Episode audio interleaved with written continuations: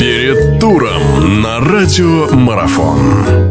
Хорошо, продолжается наша беседа с Борисом Ильичем Соколовским. Говорим мы о туре предстоящем женской премьер-лиги баскетбольный. Тур финальный, напомню, в этом году. Э, ну что, у нас очередные матчи, которые предстоит увидеть. «Спартак» примет московское «Динамо». «Динамо» здесь оказалась э, в роли одного из лидеров турнирной таблицы. Но здесь, правда, такая шаткая ситуация, если можно говорить о лидерстве трех клубов сразу. Но, как вы считаете, на мой взгляд, э, «Динамо» все-таки, наверное, фаворитом является в этой игре, особенно если еще учесть, что «Спартак» Э, турнирную таблицу замыкает, но не все так гладко в игре у «Спартака». Что вы думаете по поводу этого матча? При всем уважении к команде «Спартак», э, вот буквально они э, сыграли очень достойно против команды Иванова, вот, причем выездной матч, и проиграли всего лишь 4 очка. Эта команда все-таки составлена из игроков таких вот зубастых. Там нет какого-то звездного состава, вот, но тем не менее вот Марина Карпунина вернулась в их, э, в их строй. Вот. Но эта команда, в общем-то, с определенными амбициями и учитывая традиции этого знаменитого клуба, возглавляемого э, нашим э, патриархом советского и российского баскетбола Давидом Яковлевичем э, Берлиным, эта команда, в общем-то, всегда демонстрирует э, такой, в общем бойцовский характер. Но э, не сочтите за какую-то там э, иронию. Мне кажется, что единственный шанс э, у «Спартака» победить московское «Динамо» при их составе – это неявка «Динамо» на игру.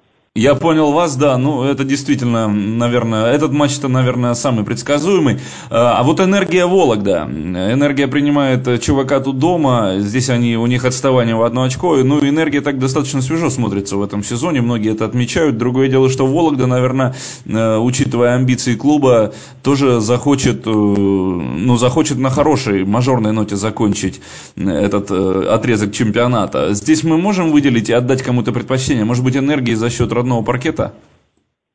Э, скорее всего, я в этом, в этом матче, если энергия э, будет э, оперировать тем составом, который у них заявлен на бумаге, то есть если все игроки будут здоровы, будет в строю их э, первый номер Елена Берсенева, если у них э, основной игрок э, Кайла Александр, э, основной игрок передней линии будет задействован, если будут задействованы их игроки такие ключевые, как на позициях Э, второго, второго номера э, Светлана Махлина, э, Елена Беглова, второй защитник, Варвара Псарева, то, в общем-то, знаете как, очень симпатичная команда энергии. Они, да, кстати, они очень неплохо подняли травмированную Викторию Медведеву, которая считаю одним из наиболее перспективных, одним из самых перспективных российских игроков на позиции 2-3.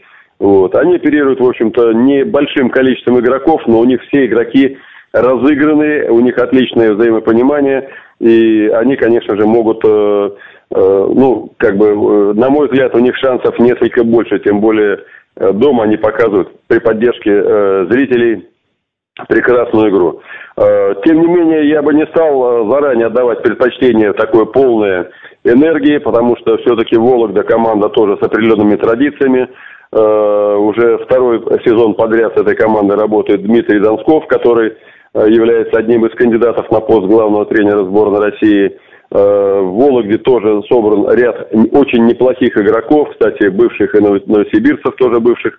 Это и Анастасия Шилова, это Татьяна Петрушина.